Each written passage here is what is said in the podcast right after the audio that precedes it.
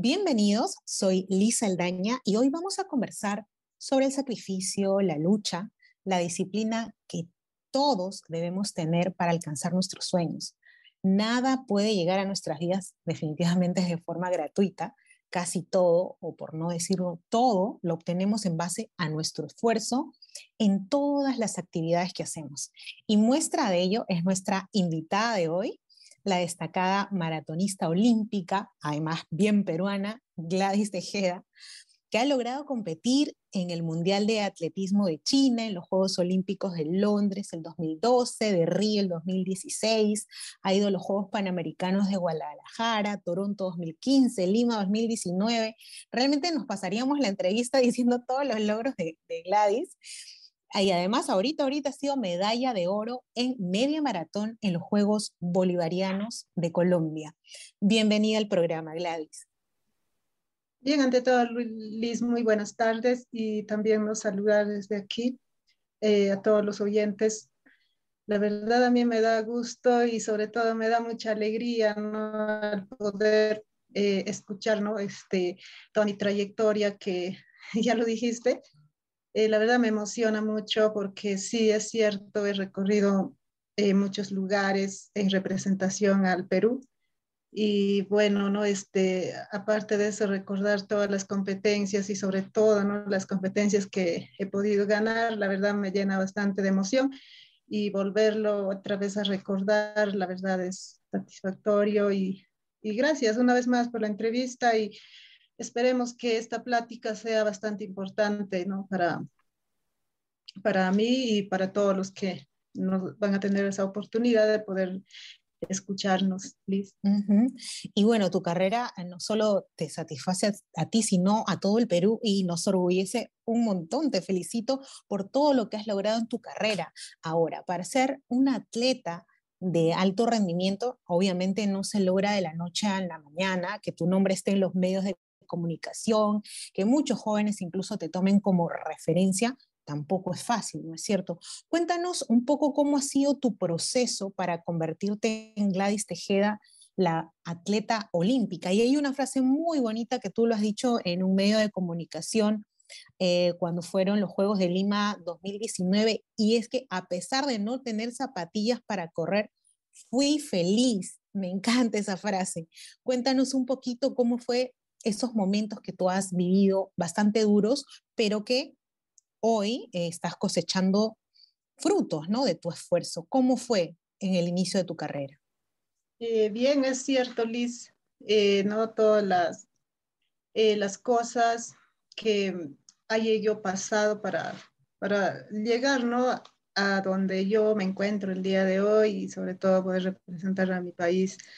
La verdad, este, nunca yo lo tuve pensado eh, pero eso sí, desde muy niña, este, siempre pues no estaba eh, dichosa de poder este, hacer deporte, este, de involucrarme un poco más en lo que es el, el deporte. Y yo sobre todo agradezco pues no a mis padres que ellos me han dado esa facilidad, me han dado de repente esa oportunidad de que yo me pueda también desenvolver, así como en el estudio también me han dado esa opción de poder ser libre y poder yo escoger de repente lo que más me gusta hacer. Y eso es importante, porque si bien yo recuerdo eh, cuando era muy pequeña, no solo que me gustaba de repente correr, sino me gustaba bastante el fútbol, me gustaba el básquet, eh, también me gustaba un poquito de, de baile, pero eh, cuando ya no vino cada vez más eh, pasando los años, estando ya en el colegio, en lo que es en superior, en la educación superior, este, me he inclinado un poco más al atletismo y del cual yo pienso que todo esto viene desde, pues no desde muy pequeña, he venido batallando. Eh, mis padres obviamente no han sido personas eh, de repente, pues no con un estatus económico bastante bien para poder nosotros desarrollarnos. En la familia siempre había bastante dificultad. Entonces, eso ha sido este, las ganas para seguir adelante y, y este, esforzarse de la mejor forma en lo que ¿no? Realmente creemos que podemos lograrlo o creemos que podemos hacerlo. Y obviamente este, esas debilidades, esas deficiencias, esas carencias hizo también a que me, me desarrolle yo mentalmente y también este, posee ¿no? una, como se dice, una psicología bastante fuerte para poder afrontar algunas dificultades. Y bien, yo recuerdo, pues no, obviamente mis padres siempre este, me hicieron bastante trajinar en el campo, ellos han sido ganaderos, y lo cual pues yo obviamente solía utilizar los zapatos de Gebe a un principio, yo recuerdo muy bien porque en la ganadería para poder andar lo que es en el agua y, y, los charcos, los ríos se necesitaban zapatos de Gebe o, botas de Gebe. Y yo, pues no, este, como, como mencionabas, eh, para mí ha sido una alegría, o sea, yo me sentía libre, me sentía feliz, este, junto a la naturaleza. Eh, entonces, este, cuando ya empecé lo que es a practicar profesionalmente, me he dado cuenta pues que obviamente no el calzado tenía mucho que ver, el implemento deportivo tenía mucho que ver y ahí me, me fui dando cuenta ¿no? de, la, de, las, eh, de la necesidad que, que yo tenía ¿no? en aquellas veces cuando ya de repente me estaba inclinando un poco más para el atletismo. Pero claro, para hacer para hacer una carrera ya profesional, ¿no es cierto? Ya te diste cuenta que había muchísimas cosas para hacer y ahí quiero aprovechar que nos des esos tips quizás para aquellos que te estén bien, te estén escuchando y digan, bueno, yo también quisiera, pero no tengo esos implementos. ¿Qué se necesita realmente para ser un atleta de alto rendimiento? Explícanos un poco, porque sé que es muy completo, ¿no es cierto? Es la alimentación, los implementos, eh, nosotros conversamos en algún momento con Salvador Ruiz, que es este head coach, ¿no? Es un triatleta destacado, estuvo con nosotros. Y bueno, una de las cosas que nos dijo claro es que el maratón es para cualquiera, pero se necesitan muchas cosas, ¿no es cierto?, para convertirte en un atleta de alto rendimiento. Cuéntanos un poco en tu experiencia. Exacto, a un principio yo siento, y hasta ahora digo, ¿no? Por ejemplo, a los jóvenes, a los menores, eh, lo principal es las ganas, la actitud, la disciplina, el gusto y de repente tener pasión, porque pues obviamente si no tenemos esos puntos mm, importantes que ya he mencionado, eh, se tenga o no se tenga de repente no este, los implementos deportivos y todo eso, no lo vamos a hacer. Eh, en el caso mío, yo me aferré mucho al atletismo en un eh, recuerdo, ¿no? en alguna oportunidad eh, mi mamá me decía, pues este, no, tendrías que dedicarte a estudiar, eh, con el deporte, no sé, o sea, no, no, no había algo claro. Se preocuparon un poco tus padres, ahí dijiste, ¿qué? ¿Vas a ser corredora? Se asustaron un poco. hay veces los padres este, también piensan de repente que hacer deporte es perder tiempo, es este, no tener un futuro, y hay veces eso pasa por la mente. Entonces, este, yo pienso que para empezar a ser atletas de alto rendimiento, tiene que ver bastante en casa eh, la formación, tanto, pues, no, que esté más un poco más informados los padres de familia. Eh, ahí también juega un papel importante los profesores, donde a mí, por ejemplo, ellos me han involucrado un poco más este, al, al atletismo y este, me, me o sea, querían que yo vaya a competencias y, de repente ellos se daban cuenta de las cualidades que yo tenía, de repente que yo no los podía detectar a fondo, por ejemplo, del tener la resistencia, del tener un peso adecuado, eh, un poco que me hizo dar cuenta el profesor de educación física. Entonces, eh, es algo como un triángulo, no tiene que ver los padres de familia, tienen que ver este, el mismo eh, alumno y este, pues en la escuela, ¿no? Involucrarle más o, cultivar más lo que es el deporte, que hoy en día eso no lo estamos viendo. Entonces, los padres por falta de información, hay veces nos van a cortar, como se dice, las alas. Eh, entonces, eso sería uno, actitud. Y luego, cuando pues el deportista tiene esas ganas, es libre, eh, le encanta, es su pasión hacer el deporte, hay veces excusas eh, pues nos van a sobrar. O sea, no, por ejemplo, excusarse, ¿no? De decir, eh, no, pero no tengo una zapatilla, pero no, mi papá no trabaja. eh, yo pienso que eso es un poquito de excusa porque yo empecé como con lo que yo tenía. O sea, yo no empecé con una zapatilla pues de marca. Yo pienso que aún principios de niña empecé a correr con los zapatos de Gebe y eso a mí me sirvió bastante para, para poder de repente fortalecerme físicamente, tener unos pies eh, más fuertes. Y aparte también este, cuando había bastante lluvia, eh, yo solía correr sin zapatos, lo cual también me gustaba mucho porque me sentía más libre eh, al poder correr de repente detrás del caballo, detrás de los animales que podía yo ayudarle a mi papá en temporada de invierno, por ejemplo, correr bastante sin un calzado. Eso en realidad este, es bueno, te ayuda a tener pies resistentes, e incluso las plantas del pie se hacen más fuertes y este, tienes menos lesión, ¿no? Cuando, y me he dado cuenta porque la verdad yo cuando mm, inicié en el alto rendimiento, muy pocas veces me he lesionado. O sea, yo me lesioné, eh, ahorita llevo como 13 años en el alto rendimiento y de esos 13 años, dos veces que me, que me dio las lesiones eh, un poco fuertes. Uno de ellos es este, por, por, no tener las zapatillas adecuadas desde un momento, desde que ya empecé a ingresar a lo que es la maratón, eh, siempre hay veces me descuidé por las zapatillas. Y la otra lesión donde me dio es este, porque yo tengo un problemita con, el, con la columna. Eh, esto también de repente por ser un poquito más inquieta cuando era yo pequeña, he tenido caídas, este, no sé, ¿no? Eh, yo pienso que tuve bastante energía y todo cuando era niña y de repente por ahí un descuido, me, me lesioné yo misma la columna y eso ya me viene a mí de años. Pero ahí... Claro, Gladys. Entonces lo que tú nos dices es que es que tener amor y pasión, que es lo primero y fuera las excusas, pero como también nos haces recordar la vida del deportista pues no es todo felicidad, ¿no es cierto? Hay momentos duros, que es este, las lesiones que tú tienes en la columna, que creo que tú entendido que te imposibilitó incluso de caminar, incluso eh, sentarte. ¿Cómo vas con ese tema de lesiones? ¿Cuál ha sido, digamos, tu peor momento en tu carrera? Sí, Liz, este, recordar ese momento, la verdad, eh, días críticos, eh, ha sido muy duro para mí.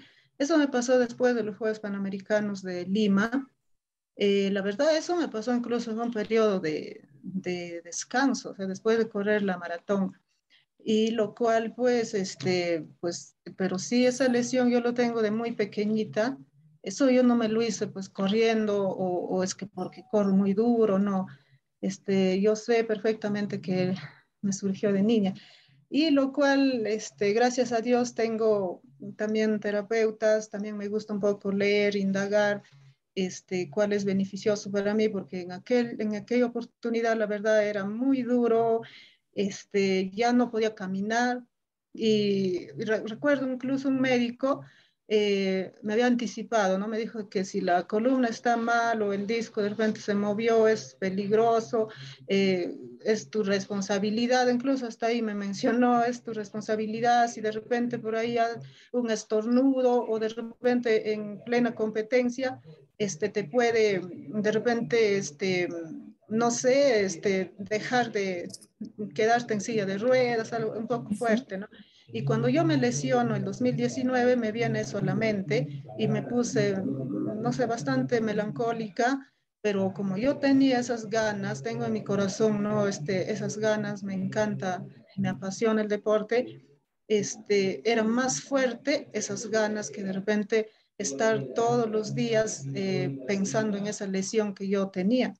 Entonces, por, por esa parte sí he ayudado bastante a mi parte psicológica y después con mucha terapia y, gracias a Dios, pues en mi camino eh, se presentaron médicos también eh, un poco más conocedores, donde me decían, no, tu medicina es hacer deporte, tu medicina es correr, tu medicina es estar delgada, porque si sobre, sobre, sobre, si cargas sobrepeso, obviamente vas a sentir más dolor, eh, tienes que hacer bastante estiramiento, bastante fortalecimiento, y eso es lo que me gustó, O sea, estaba... Qué alegría, qué alegría, Gladys, de verdad. Alegría para todo el Perú, porque tenemos una campeona todavía.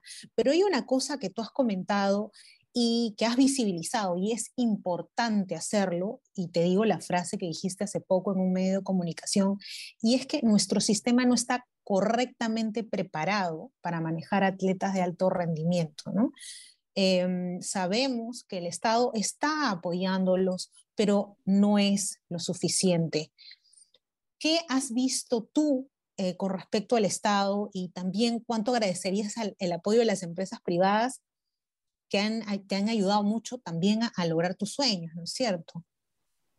Eh, así es, Liz, es un punto importante y de repente es un poco amplio tocar el tema. Eh, Toquémoslo brevemente para, para poder explicarles también a los que van a correr que si bien el Estado está presente, no es lo suficiente, no es la suficiente ayuda, ¿verdad? Exacto, tienes mucha razón este, nuestro sistema lamentablemente no es acorde ¿no? para poder mantener atletas o para poder de repente crear atletas para el alto rendimiento. Por esa misma razón es que en los Juegos Olímpicos siempre vamos con una escasa, mm, menor cantidad de atletas. Llegamos máximo a 30, mientras otros países, incluso siendo sudamericanos, nos están ganando mucho porque llevan 300, 400, 600, 500. Una gran diferencia. Sí, entonces ahí no nos podemos dar que el sistema no, no, no está bien desde arriba y obviamente si el sistema no está bien desde arriba, obviamente las federaciones, el IPD va a tener debilidad. Entonces, este, no sé, sería bueno de repente pues tener un ministerio de educación eh, para que sea un poco más concreto entonces nosotros hay veces, eh, pues lo que yo sé, el IPD es a través del Ministerio de Educación, claro, es otro ministerio, donde ahí se comparten presupuestos, obviamente no es igual. Entonces, este, si bien sabemos, el deporte es salud, el deporte debe ir de la mano con la educación y la salud, eso deben, eh, debe de, crearse de una vez por todas, porque como dices, tú, tú dices que debería crearse por ejemplo, en el, Ministerio del Deporte. ¿Eso es lo que dices? Exacto, el Ministerio del Deporte. Yo creo que ah, sería, sería, no sé, los, el presupuesto sería más concentrado, ¿no? O sea, eh, no nos estaríamos viendo un porcentaje aquí, un porcentaje para educación, no, sino netamente para el deporte, porque solo así de repente vamos a seguir progresando.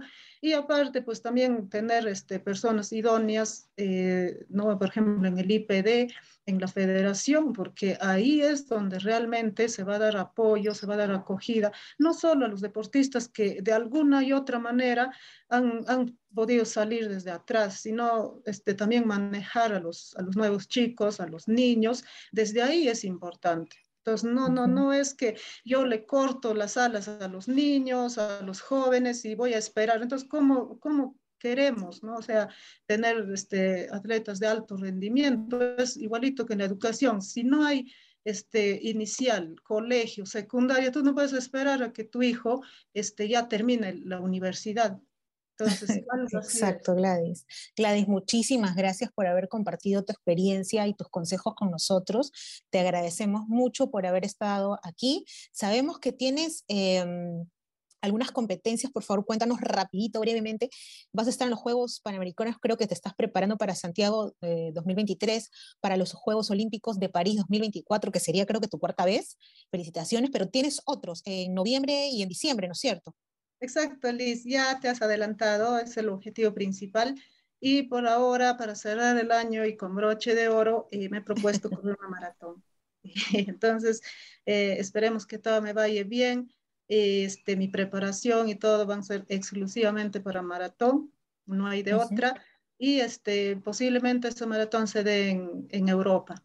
Entonces, este, eso y para el otro año obviamente eh, estar, ¿no? Este, ya con la marca clasificatoria para los Juegos Panamericanos porque quiero este, llegar de, de, muy buena forma a Santiago 2023 y como no me encantaría repetir, ¿no? El, la medalla de oro. Perfecto, nosotros encantados también de que la repitas para poder gritar tu nombre y para estar orgullosos de tu carrera. Muchísimas gracias por haber estado con nosotros. Gracias, Liz. Un gusto. Nosotros nos oímos la próxima semana. Chau, chau.